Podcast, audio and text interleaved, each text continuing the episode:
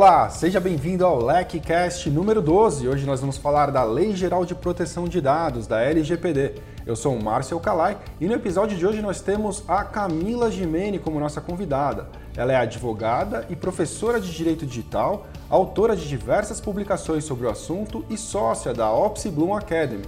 A Opsi Bloom Academy é parceira da LEC no Congresso Internacional de Proteção de Dados se você, desde logo, quiser saber mais sobre esse assunto, não deixe de visitar congressodeprotecãodedados.com.br e lá você vai ter todas as informações sobre esse grande evento que acontece anualmente aqui em São Paulo em novembro. Então, é isso. Seja muito bem-vinda, Camila. Obrigado por estar aqui hoje. Eu que agradeço o convite. É sempre um prazer estar aqui com vocês.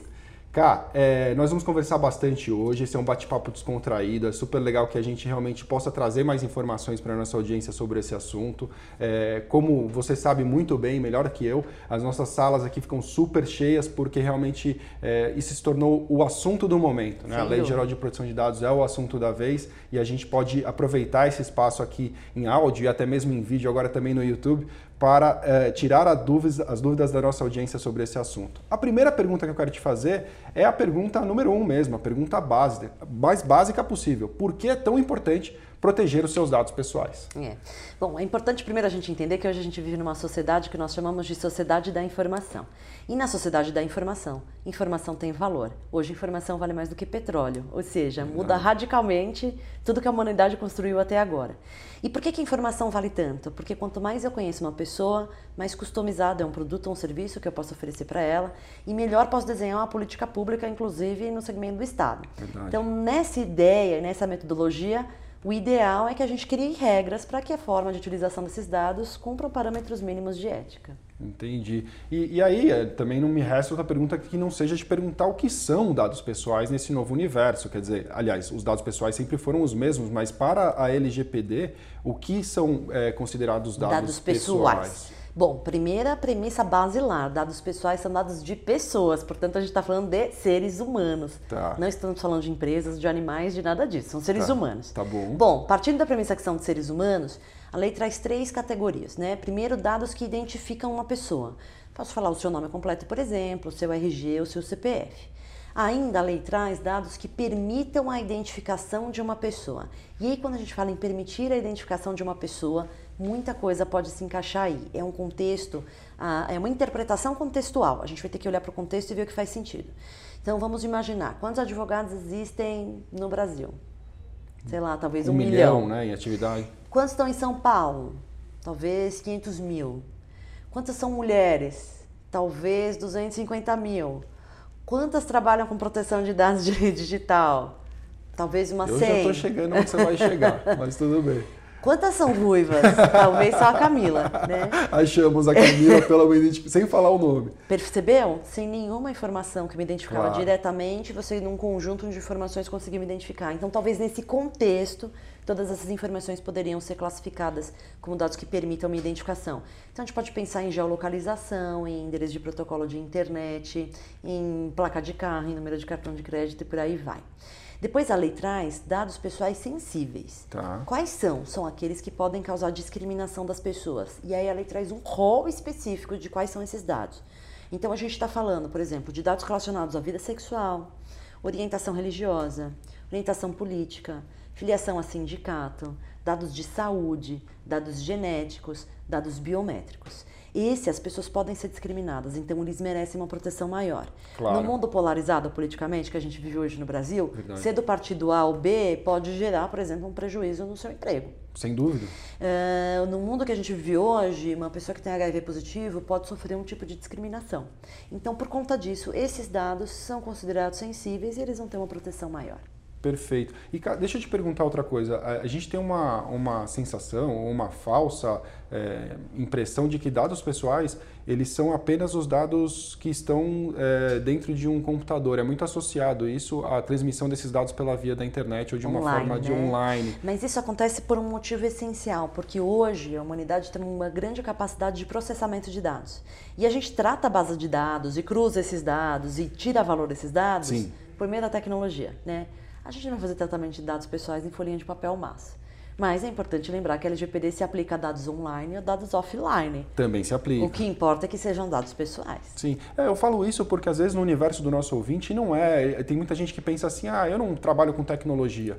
Mas é. quantos funcionários tem na sua empresa? E os dados desses funcionários? E, e aquela mania. físicos, né? Exato. E, e, aquelas manias de, de saber, por exemplo, o tipo sanguíneo do funcionário. É. E já, já, a gente já entra num dado de saúde, correto? Correto. Sensível, então? Sensível. É, a gente, na verdade, eu brinco que a gente vivia no mundo do Big Data, que a gente podia tudo, coletava tudo, maior variedade, volume e quantidade de informação possível. E agora a gente vai para a área do Small Data. A gente vai coletar só aquilo que a gente precisa para trabalhar. Muito bom. E, e então, logo né, pensando na mudança, que, que, assim, é um podcast super sucinto, a gente não vai conseguir é, efetivamente entrar em todos os detalhes, mas o que, que você pode destacar que muda com a, com a chegada da LGPD? Tá. Primeira coisa, muda uma dinâmica essencial da nossa cultura, que é as empresas sempre pensaram que os dados eram delas. Verdade. E agora muda porque a lei está falando para a gente, olha, os dados são dos seres humanos. As pessoas são as titulares dos dados. O meu nome, o meu RG, uh, o meu tipo sanguíneo, meus problemas de saúde, a minha digital, tudo isso é meu. Claro. Mas o poder público, as empresas custodiam isso para a gente poder viabilizar negócios, né? Sim. Então, nesse sentido, como custodiantes da informação, a lei, primeiro ponto basilar, ela traz a responsabilidade desse custodiante. Tá. Que tipo de responsabilidade? De adotar medidas técnicas e medidas administrativas para proteger esses dados. Perfeito. Veja, se você guarda a minha informação, é razoável que você adote contratos, políticas, ferramentas de software, de hardware para proteger essa informação. Claro. No segundo aspecto, a lei traz bases legais para a gente tratar dado pessoal. O que, que eu quero dizer com isso? A lei traz as hipóteses em que a gente pode tratar dado pessoal. Significa dizer que a lei não está proibindo a gente de tratar dado pessoal, tá. mas trazendo regras e situações específicas em que esse tratamento pode ocorrer em conformidade com a lei. Entendi. E aí, como, como assim, mudanças que devem realmente ocorrer no, no universo, vamos pensar, por exemplo, é, Hoje, é, existe muito tratamento de dado pessoal que é bom tratamento. Né? Não, necessariamente. Dúvida. Tratamento de dado pessoal não é necessariamente algo ruim.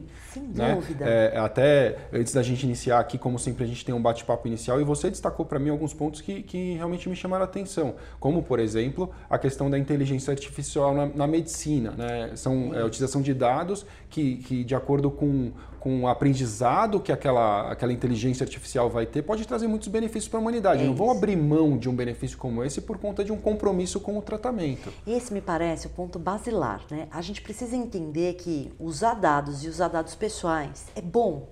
É bom e faz a gente ter uma sociedade que funciona melhor. Claro. Vamos pensar no exemplo mais simples. Vamos pensar no exemplo do Waze. O Waze só funciona muito bem e tira a gente do trânsito porque todos nós compartilhamos em tempo real nossa geolocalização, que é um dado pessoal. Exato. Mas se ninguém compartilhasse seus dados, ficava todo mundo preso no trânsito. Você sabe, Cá, que eu, eu fiz um, um MBA em gestão, empreendedorismo e marketing, né? Uhum. E um dos professores é o Uri Levin do Waze, e, e fundador do Waze, né? E ele apresentou um cenário dizendo assim, quando eu criei essa história toda e a gente colocou isso no mercado, ele não era good enough, não era uhum. bom o suficiente para aquela, aquela aplicação. E o Waze não deu certo. E a explicação dele é exatamente essa. O que ele fala é que se você é, não tiver gente suficiente compartilhando dados, a, a, informação que ele vai conseguir dar sobre trânsito é muito ruim.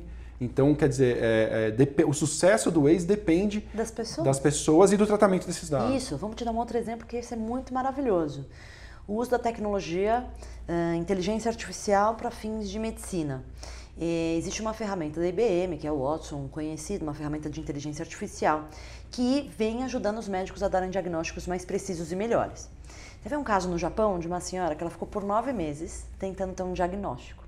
E os médicos não conseguiam descobrir o que ela tinha. Ela tinha um tipo super raro de leucemia e tal. E eles resolveram usar essa ferramenta. Sabe quanto tempo eles conseguiram o diagnóstico, certo? Não tenho ideia. 11 minutos. e é muito maravilhoso que a gente possa trocar nove meses de sofrimento de um ser humano por 11 minutos. É verdade. Mas por que a inteligência artificial consegue olhar com precisão e ajudar um médico a diagnosticar melhor? Porque foram centenas de milhares de diagnósticos que ela avaliou. É a capacidade de processar dados que a gente não volume tem. Gigantesco volume gigantesco de informação que um ser humano não conseguiria. todos os artigos acadêmicos e científicos que foram imputados na ferramenta, que todos os pesquisadores compartilharam, os protocolos, os melhores protocolos de atendimento dos melhores hospitais que estão acostumados a atender esse tipo de assunto estão compartilhados. Sem dúvida. Significa dizer que se a gente compartilha informação e trata, a gente gera um resultado que é muito melhor para a sociedade. E isso é muito bom. Sim. O problema é o abuso. Sim. Veja, quanto melhor o Netflix me conhece, mais customizado é que ele me oferta. O meu Netflix não me conhece. Ele só me oferece coisas que eu não sei se eu Olha, o meu me conhece muito bem. Jura? Veja, eu não quero chegar na minha casa e ter uma lista de 25 mil filmes e séries. Eu quero que ele me mostre coisas que estejam no meu perfil. Normalmente, no meu caso, é sempre Black Mirror, né? Aquela Ah, é? série Black- catastrófica da tecnologia. Ah, mas é, a tecnologia permite tudo. Mas será que do ponto de vista ético se permite tudo? Eu quero que o Netflix me conheça, eu quero que ele me aponte o que é melhor para mim. É um serviço mais customizado que eu vou gostar mais. Mas eu não quero, por exemplo, que ele ligue a câmera da Smart TV da minha casa e me filme de pijama no meu quarto. Verdade. Percebe? Verdade. Então, usar dado é bom, é ótimo, faz a gente ter uma sociedade que funciona melhor, mas a gente precisa pôr regra justamente para que a gente possa ter esse limite ético de utilização. Você falou um negócio, eu lembrei agora quando apareceu a primeira vez que eu vi uma entrevista do Zuckerberg com a câmera do laptop fechada. Fechada, você eu fechei a né? minha. Eu falei, na dúvida eu vou fechar a É. minha. Se a E dele aí eu tá posso fechada. te dar um exemplo terrível sobre isso. Né? É, Hitler, por exemplo, quando ele ascende ao poder e começa seus ideais nazistas, a primeira coisa que ele acessa é a base de dados de cidadãos alemães para olhar aqueles que tinham a religião cadastrada e decidir quais seriam os judeus perseguidos. Verdade. Percebe? É. Você pode usar isso para coisas terríveis, mas para coisas maravilhosas. É verdade. Tem, realmente, tem muitas situações em que o tratamento dos dados ele é inevitável para você ter um sucesso e vai ser bom para a humanidade, e o abuso e um tratamento mal feito pode ser muito ruim. Eu me recordo agora, recentemente eu tive num- numa reunião para me apresentar um novo sistema que é utilizado em investigações. E Poxa, a, capacidade que, que esse sistema tem foi algo chocante para mim, porque é, ele tem um- uma potência ali no- de, de pesquisa que, que certas investigações hoje em dia jamais alcançariam o resultado efetivo se não fosse a capacidade dele de armazenar um volume de dados absurdo, é, transcrever áudios é, sozinho, transcrever vídeos, tornar um, um áudio pesquisável, por exemplo, num ambiente de, de investigação. Isso é fantástico, né? É. Mas feito com todo o, o cuidado O e respeito ao, ao titular dos É, dados. o outro ponto importante também é a questão da transparência. né? Claro. O quão claro é para nós que esses produtos e serviços ofertados na internet são baseados na monetização de dados, né? Sim. Existem pessoas que acham que, por exemplo, o Facebook, o LinkedIn ou o Google são ONGs, né? Que prestam serviços aí para a sociedade e tal. E não entende que essas empresas coletam as nossas informações e monetizam em cima disso, Sim. né? Então, na verdade, quando o produto é de graça, ele não é de graça, nós somos o produto. As nossas informações são produto. Claro, esses apps que são gratuitos, com Isso. certeza tem. Então, na verdade, a gente vai ter uma mudança de cultura essencial da gente entender o valor das nossas informações. O brasileiro hoje não tem essa cultura. Né? Hoje é super comum a gente ir a uma farmácia, alguém pede o CPF para você ter um desconto lá no medicamento e ninguém pergunta, né? Por que meu CPF? O que vai ser feito com Você isso? sabe que eu perguntei uma última. Porque assim, via de regra, você dá o CPF porque é com o seu CPF que ele te dá o desconto. Sim. Mesmo quando, é- por exemplo, quando eu sou advogado e para aplicar o desconto da CASP, eu acho que nós temos em algumas farmácias, da mesma forma, não é pela OAB, eu acho que é pelo CPF, ele te pergunta o CPF, você cria um hábito de responder. Mas teve um dia que eu, eu entrei numa farmácia e comprei uma garrafa de água só. E eu, e eu cheguei lá e o cara falou o CPF. Eu falei assim, não, não precisa, eu tô com pressa. Não, não, mas é para eu abrir o caixa, eu preciso do CPF. Eu falei, mas como assim?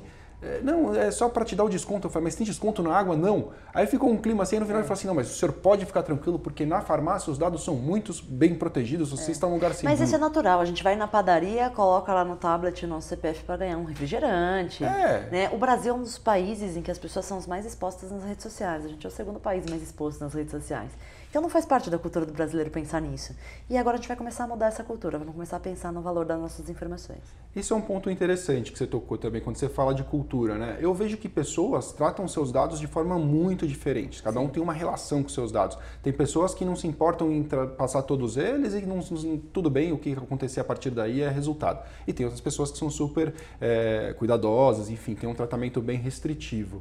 É, essa mudança de cultura, ela tende a acontecer com essa novidade da, da lei, como é que você enxerga esse futuro em relação a, a como as pessoas tratam seus próprios dados? O que, que você acha que isso pode Sem dúvida, eu acho que vai ter uma mudança de cultura essencial e eu acho que isso não é só Brasil, eu acho que o mundo inteiro está vivenciando isso, porque nós somos a primeira geração da humanidade que viveu um mundo totalmente analógico e agora tem o desafio de viver um mundo totalmente digital. Verdade. E a gente está descobrindo os problemas de viver nesse mundo totalmente digital. Sim, né? sem dúvida. Então, acho que a gente está aprendendo com isso e aprendendo a proteger esse tipo de informação, porque uma informação exposta indevidamente posso gerar uma fraude, posso sofrer algum tipo de discriminação, Sim. posso sofrer algum tipo de abuso, de ofensa, de assédio. Sim. Então, naturalmente, a gente vai aprender a guardar melhor as nossas informações.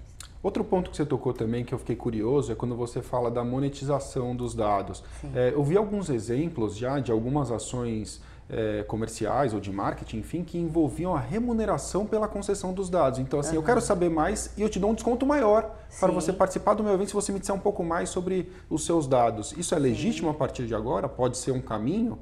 Sim. remunerar o titular do dado pela concessão? É, Afinal de contas, é uma propriedade dado, exatamente, dele. Exatamente, se o titular do dado consentir com isso, tudo bem. É, mas eu acho que é importante a gente dizer né, que também há uma cultura muito errada no mercado. A lei traz 10 situações que a gente pode tratar dado pessoal. Tá. E as pessoas acham que é só com consentimento, que é só com autorização. Mas vejam, tem umas coisas que não faz muito sentido. Né? Imagine, por exemplo, que a sua gerente do banco acha que você está lavando dinheiro. Tá. E ela liga para você e fala: Márcia, tudo bem? Você está lavando dinheiro? Posso mandar seus dados para o COAF? As coisas não são tão simples assim, né? Não é? é? Então, consentimento é uma das situações que a gente pode tratar dado pessoal. A gente pode ter outras situações, né? Execução claro. de um contrato, um cumprimento de uma lei, alguém na tutela da saúde, uma proteção da vida. Então, existem várias situações e o exercício que se faz é entender onde é que essa situação que se encaixa, que a lei permita que a gente use esse tipo São de informação. 10 situações, então, que permitem são 10 bases legais que autorizam esses tratamentos de dados pessoais. Sabe uma. Agora, também lembrando, inclusive, de uma aula que você deu aqui na LEC, eu assisti Sim. essa aula por algum motivo, eu estava aqui, eu assisti.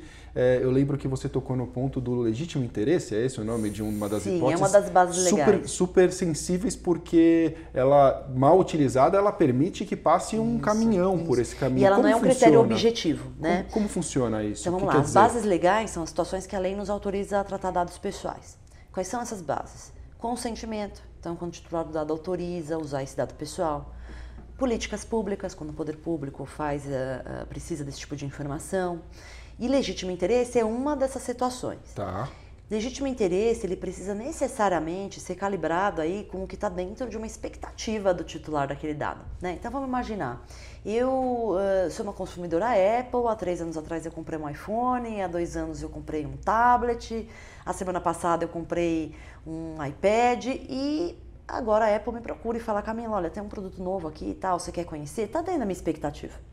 Mas eu não espero que ela pegue isso e vende, por exemplo, para a pizzaria lá da rua da minha casa, que vai me ligar para me vender pizza e eu não tenho a menor ideia de onde ela tira a minha informação, né? Perfeito. Então, o legítimo interesse é uma hipótese legal que ela é um caminho grande, né? Mas o cuidado que a gente tem que tomar é que ela é subjetiva, ela depende Exato. de interpretação. Exato. E ela tem uma consequência. Quando a empresa baseia um tratamento de dados pessoais em legítimo interesse, ela precisa emitir um relatório de impacto. Né? Tá. Então, Uh, qual é o risco que gera para as pessoas, o que eu estou fazendo para mitigar esse risco, por que, que a gente vai tomar essa decisão, a gente não consegue chegar no nosso objetivo de uma outra forma, Entendi. então tem uma consequência e tem toda uma preocupação em cima disso. É, tem que o cuidado é que não vire, na verdade, um caminho livre, né? Exatamente. Qualquer coisa a gente coloca sob a tutela do, do legítimo interesse é e, e, vai embora. Quando você fala em expectativa legítima, é, me parece uma coisa meio associada com a boa-fé, né? Até a boa-fé objetiva, dúvida. aquela coisa do tipo, pô, se você tem uma expectativa de que aquilo aconteça, é razoável. Isso. É, é, um, é algo que se pode esperar. Né? No final do dia, a gente quer uma sociedade mais transparente. Claro. De claro. todos os lados. E claro. a gente também quer transparência sobre o que é feito com as nossas informações. Bom, muito bem. Então a gente já tem um, uma visão inicial, mas um ponto que também aparece muito por aqui é a dúvida sobre quem vai cuidar desse bicho. Quer dizer, a gente já sabe que ele existe, que tem um novo tratamento e, e, e se fala muito na autoridade é, de proteção de dados. Sim. O que a gente pode esperar dessa autoridade? Tá. Até que ponto isso está claro já? É. Bom, acho que é primeiro importante a gente entender, né? Quem claro. que é essa autoridade? A lei, ela traz um modelo de governança, tá. inclusive um modelo de governança corporativa novo. Então, ela cria uma autoridade nacional de proteção de dados pessoais, que vai ser a autoridade responsável por uh, fazer o aculturamento da sociedade, fiscalizar, criar regras específicas para mercados específicos, falar, regulamentar pontos que a lei não regulamentou. É, esse é o modelo europeu, funciona bem lá e a ideia é que a gente tenha uma autoridade aqui também, que vai ser criada. Tá. Além disso, a lei traz para gente o modelo do DPO, né? Tá. Se você for procurar na lei, você vai encontrar isso com o nome encarregado. Nome lindo, encarregado. Mas eu brinco que encarregado não é muito gourmetizado, então no LinkedIn ninguém vai ser encarregado. ninguém né? quer ser encarregado de dados. O que, que é o DPO? É o Data Protection Officer. Esse termo vem da lei europeia e ele é o profissional que vai trabalhar com compliance de proteção de dados dentro das empresas. Legal. Portanto, a gente está falando de um novo mercado de trabalho, inclusive com profissionais que vão atuar nessa área. Sim. Que tipo de profissional? É, o que a gente tem visto na Europa, que está vindo com uma tendência aqui para o Brasil, é que esse profissional normalmente ele trabalha na área de controles internos, então ele é do jurídico, ele é do TI, ele é do compliance, ele tem conhecimento de segurança da informação, ele tem conhecimento da lei, ou seja, é um profissional bem multidisciplinar. Né? Eu, eu, me recordo muito é, desse momento que a gente vive hoje com a LGPD, com o momento do começo do compliance por conta da lei anticorrupção. Eu acho esse comparativo perfeito, Marcio, pelo seguinte. Há 20 anos atrás ninguém falava de lei anticorrupção. O que, que aconteceu no Brasil? É. Um monte de escândalo de corrupção. Aí vem um legislador, cria a regra e basicamente fala assim: olha, isso é risco operacional do negócio. Controlem isso, coloquem controles internos, se responsabilizem. Exato. Com relação à proteção de dados pessoais, é mais ou menos isso. A gente tinha pouca regra, quase nenhuma sobre o assunto, um monte de abuso aconteceu. Verdade. Né? A gente teve o ápice de escândalo da Cambridge Analytica, quando eles usam dados pessoais dos americanos até para manipular as eleições do Trump. Sim, sim. E aí, por conta disso, vira-se a necessidade de vir o legislador e dizer, olha, isso é um risco do negócio. Da operação.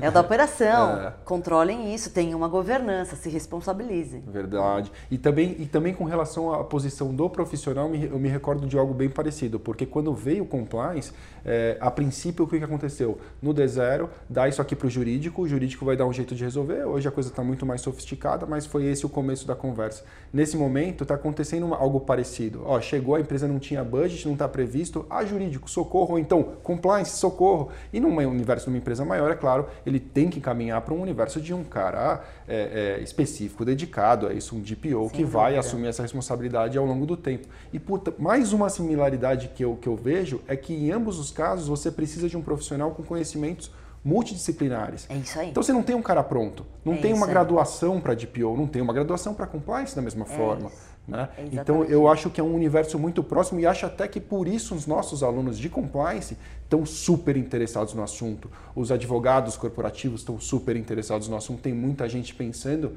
em uma migração de carreira. Sem dúvida, isso vai virar um mercado de trabalho gigantesco. Sim. A forma como a lei está hoje, todo mundo precisa ter um DPO, o que também não faz muito sentido. Né? É. É, pode, pode ser que faça mais sentido que a gente tenha uma limitação com o volume de dados tratados, com o tipo de informação. Sensibilidade, né? Sensibilidade e tal. É, mas nesse modelo, ainda que a gente tenha um DPO terceirizado, ainda que seja seja uma pessoa jurídica prestando esse tipo de serviço, com certeza a gente vai criar um novo mercado de trabalho, como criou para os compliance officers no Brasil. Né? Total. No modelo, então, atual, é viável um, um DPO terceirizado?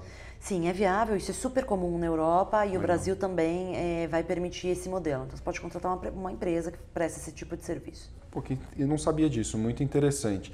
Então, muito bem, olhamos agora aqui para um cenário inicial e eu quero pensar na situação daquele nosso ouvinte, ou enfim, quem está nos assistindo agora no YouTube, que decidiu falar, não, realmente, a Camila tem razão e eu preciso de um programa de adequação aí à LGPD. Por onde eu começo? É.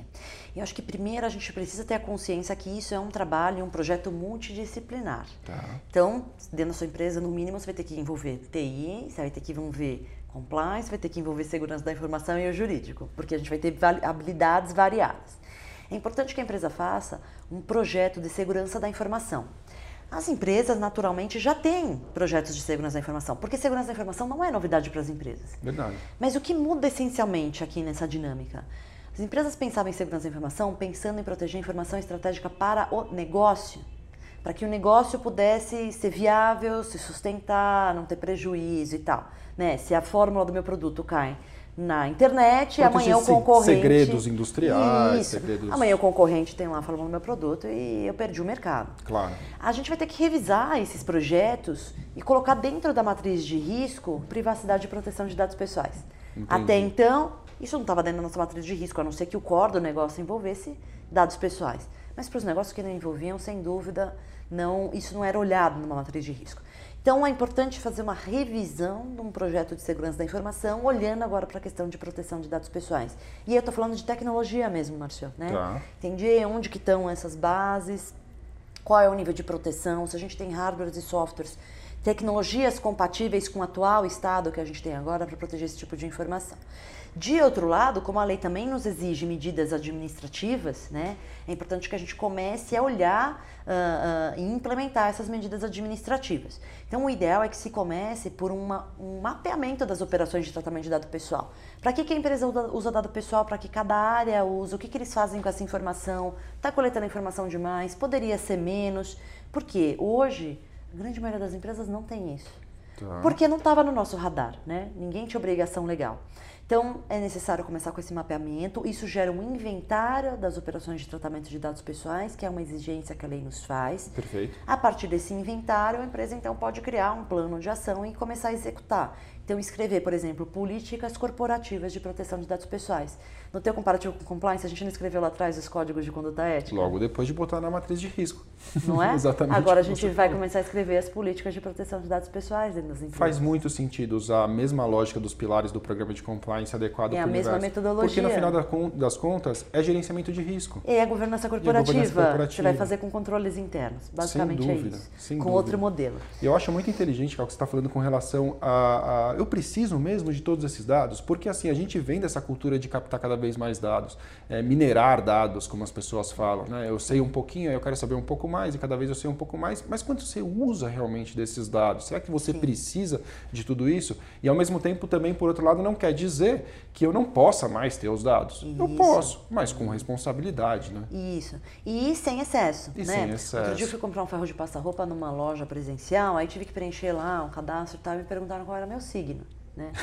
Não sei muito o que, que, signo tem a ver com um dado pessoal. Que coisa! É, outro dia, e aí quando você trabalha com isso e começa a se atentar a esse assunto, essas coisas chamam mais atenção, né? Eu fui renovar minha carteira de motorista e uma das perguntas que o médico fez era qual era a minha religião. Eu não entendo que engatar a marcha por primeira, segunda, Muda, ou enxergar é. bem o farol vermelho tem a ver com religião. Né? Então é isso, vamos Tem alguma completar. finalidade? Não, não descobrimos qual era a finalidade. Olha, até hoje eu não descobri. Pode ser que saber. tenha, mas eu continuo sem saber. Nós continuamos sem saber. Muito legal. Então, tudo bem, não é motivo para pânico, a gente pode fazer um, um, um, programa, um plano e seguir em busca da, da adequação. O prazo já mudou muitas vezes. Mas eu queria saber de você se isso está realmente definido e qual é definitivamente esse, esse prazo. Nosso prazo é agosto de 2020. A lei no começo tinha dado um ano e meio para a gente se adequar, depois ela foi alterada e deu dois anos para a gente se adequar. Foi o mesmo prazo que a Europa também teve para se adequar a atualização da legislação deles lá. É, e agora, cada vez mais perto, estamos próximos do prazo, do prazo, né? Então, o ideal é que as empresas comecem a trabalhar rapidamente para chegar em agosto de 2020 com o mínimo de segurança jurídica para poder continuar tratando essas bases de dados. É, o universo de cada empresa é muito diferente, o volume Sem de dados dúvida. tratados é muito diferente, mas pensar num programa bem feito, com toda a cautela, menos de seis meses talvez seja arriscado. Muito né? difícil. Né? E é outra coisa que é muito importante a gente entender é que essa lei não se aplica só aos modelos B2B, né? Tá. Uh, só os modelos B2C. Tá. Então as pessoas acham que ah, é só quem tem consumidor que está comprando pela internet se aplica a lei. Não, você tem empregados. Exato, exato. E esse é um Esses ponto seres humanos importante. também têm direitos, né? Então, mesmo que você esteja num modelo business to business, ainda assim você lida com seres humanos. Então, é importante proteger essa informação. Né? Que coisa. Então, quer dizer, o armazenamento dos dados das empresas que são minhas clientes não é a grande preocupação dessa lei. Né? É das pessoas que são seres, né, humanos. seres humanos. Porque no final do dia, quem é que pode sofrer discriminação? São seres humanos. Seres humanos, verdade, né? verdade. Né? Pensando no, no, no... final do dia, quem é que tem privacidade? Exato. Seres humanos. Exato. É isso. A função ali, o, o, pensamento do legislador, né, a intenção de proteger, não é simplesmente a proteção do dado em si, né? É o que está por trás disso e o que pode Exatamente. ser feito com essa informação. Né? Exatamente, é isso. Pro, pro bom, pro lado bom e pro lado ruim, né? Exatamente. Muito bem. É, quando a gente pensa em. A gente está falando de adequação, e as, obviamente as empresas pensam: e se eu não me adequar, o que, que vai acontecer? Todo mundo vem com aquela pergunta. É, circula Clássica, muito aquela né? informação da multa de 60 milhões, não é isso? 50 Mas, milhões. 50 milhões, isso. que assusta pra caramba, mas realmente tem que ser dito, tá lá, ela existe. Mas eu queria que você explicasse um pouco melhor quais são as violações possíveis e as penas aplicáveis. Até antes de entrar nisso, eu acho que é importante esclarecer é, se a responsabilidade aqui é civil, administrativa, penal, quem pode ser responsabilizado, deixar um pouco mais clara a visão para o administrador, para o empreendedor, quem está nos ouvindo e quer saber um pouco mais sobre isso. Perfeito. Bom, a nossa lei possibilita dois tipos de responsabilização. Né? Responsabilização na esfera judicial. Tá. Na esfera judicial vai ser um processo que um juiz vai avaliar, vai te aplicar uma penalidade. Tá, tá bom. E na esfera administrativa, a Autoridade Nacional de Proteção de Dados vai poder aplicar essa penalidade. Legal. Aqui eu queria destacar duas essenciais, né? A questão da multa. E por que a gente está falando de uma multa tão alta? Se falamos que dado vale mais do que petróleo, faz sentido a gente falar de uma multa de 500 reais? Não. De mil reais? Não. Então, é. me parece que faz sentido a gente falar em valores altos na medida em que são volumes grandes de informação e que informação hoje tem muito valor. Claro. Uma outra penalidade administrativa que a autoridade pode impor à empresa é inclusive a obrigação de apagar uma determinada base de dados, né? E isso pode ser talvez, não se fala muito, mas pode ser talvez muito pior do que pagar a multa. Por quê? A depender do seu tipo de negócio, se a gente estiver falando em apagar uma base de dados. Pode representar o fim. Pode representar o fim do negócio. Né? Então, as penalidades são severas, mas o que é muito importante dizer, que não se fala por aí, é o próprio legislador ele partiu da premissa que segurança 100% não existe. Não existe no mundo físico e não existirá no mundo digital. Né? Verdade. Né? Você pode sair com um carro blindado, armado até os dentes, com colete. É. Nada impede que o carro bata no farol e. Pegue fogo com você dentro. Sei lá, é exato, não existe. É a utopia da segurança é plena não, não, dá. Né? Então, para aplicar a penalidade, a autoridade vai poder levar em conta alguns critérios. Critérios para que demonstram uma boa fé da empresa, se ela estava preparada, se ela tinha governança sobre esse assunto, se ela tinha políticas, o que, que ela fez para mitigar esses riscos. Percebe, no final do dia, o que a gente está querendo dizer é: essas empresas foram diligentes com as nossas informações? Não só empresas, poder público também, né? Foram diligentes em guardar os nossos dados? Ou não tinha controle nenhum, não sabia onde estava, não fazia governança nenhuma, não geriu esse risco? Esse me parece que é o ponto essencial. E mais uma vez se aproximando do compliance na medida em que, que diante de um problema, a autoridade vai querer saber o que, que você fez a respeito para evitar, é isso, num caso de corrupção, isso. por exemplo. Né? Inclusive, uma coisa que muda essencialmente agora é que a partir da LGPD a gente vai ter obrigação de notificação obrigatória. Que então, que quando dizer? acontecer um incidente com dado pessoal, é, que esse incidente e, e possa causar dano ou risco de dano aos titulares dos dados, a gente vai ter que informar a Autoridade Nacional de Proteção de Dados e ao ser humano hum. que o dado vazou, titular do dado. Vamos pensar no exemplo mais simples.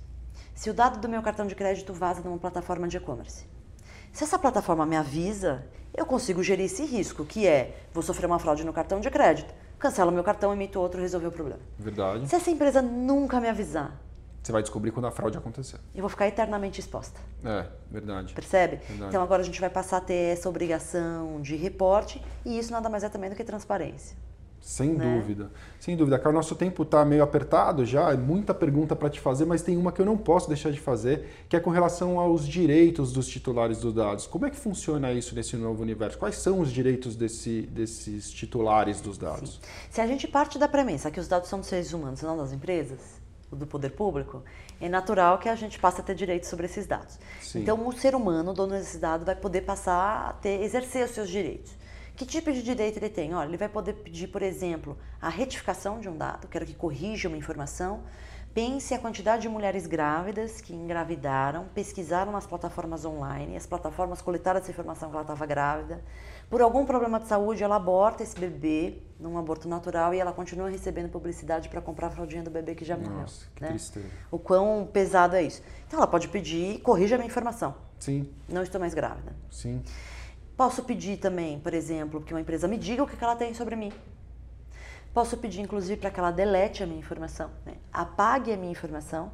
Só que isso é importante dizer que vai conversar, vai se harmonizar com outras leis que já existem. Eu ia te falar né? exatamente né? isso, porque tem alguns dados que não tem como, Sim, né? Porque senão, a empresa tem a obrigação de ter aquele dado é. lá, né? Porque senão a gente liga para o Serasa e manda apagar as nossas informações de todas as dívidas que a gente tem, né? Ia ser muito maravilhoso, mas... Eu não tinha pensado nisso. Não ia fazer é muito sentido, né? É verdade. Então, é. a depender do caso, posso pedir que se delete a informação, posso reclamar para a Autoridade Nacional de Proteção de Dados, posso buscar a justiça. Então, eu posso ter direitos em cima disso. Né? Um dos direitos aí mais interessantes é que eu posso pedir revisões de decisões tomadas por uh, inteligência artificial, né? decisões automatizadas.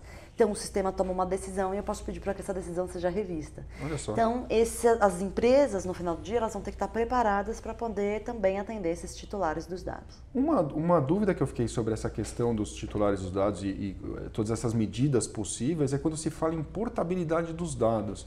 Porque sou estranho vai, de novo, né? Vai ter sentido em algumas situações. Sim. Em outras não tem pé nem É. cabeça, né? Imagina, por exemplo, que eu tenho um aplicativo de música. Que além do meu cadastro, tem lá todo o meu perfil musical, o que eu gosto de ouvir, se é rock, se é samba, se é pop. E aí, quando eu quero fazer portabilidade, eu quero mandar esse meu Esses perfil para o outro. Talvez nesse caso faça sentido. Exato, nesse caso, sem dúvida. Muito bem, então para a gente encerrar nossa conversa aqui, Kai, a gente tem uma tradição aqui neste podcast que é deixar uma recomendação, uma dica de ouro, um livro, um ou dois, ou enfim, aquilo que você gostaria de recomendar para nossa audiência com base nesse papo que a gente falou. Não necessariamente precisa ser específico sobre a Lei Geral de Proteção de Dados brasileira, mas algo que você veja valor e que tenha essa, essa, esse, possa ter esse mesmo valor para a audiência também. Posso recomendar, então, três coisas diferentes? Pode tudo, Kai, o que você lá. achar melhor. Primeiro eu queria recomendar um livro, que é a LGPD comentada, artigo por artigo. Eu contribuí nesse livro escrevendo os artigos que tratam sobre segurança da informação. E- Esse é um Depois- de capa, de capa azul, não é? Isso mesmo. Super recente. Super recente O e nome super é atualizado. Lei Geral de Proteção de Dados, Dados comentada, comentada. LGPD comentada. Legal. Uma outra coisa que eu queria muito recomendar é um documentário que está disponível no Netflix que chama Privacidade Hackeada. Que Assista legal. esse documentário que você vai entender melhor o valor dos seus dados. né? Show. Ele explica o, o episódio da Cambridge Analytica nos Estados Unidos. e o terceiro é uma obra que eu tenho muito orgulho de participar, é uma obra só escrita por mulheres Uau, doutrinadoras em direito digital. que legal. Que chama Direito Digital Debates Contemporâneos. Também recomendo aí, deixo de dica para os ouvintes. Esse ainda não está. é, é, já foi lançado também? Já foi lançado ah, também. já foi lançado. Sim. Muito bom. Bom, cara, obrigado demais pela sua presença. Foi um prazer ter você aqui Eu mais uma agradeço. vez.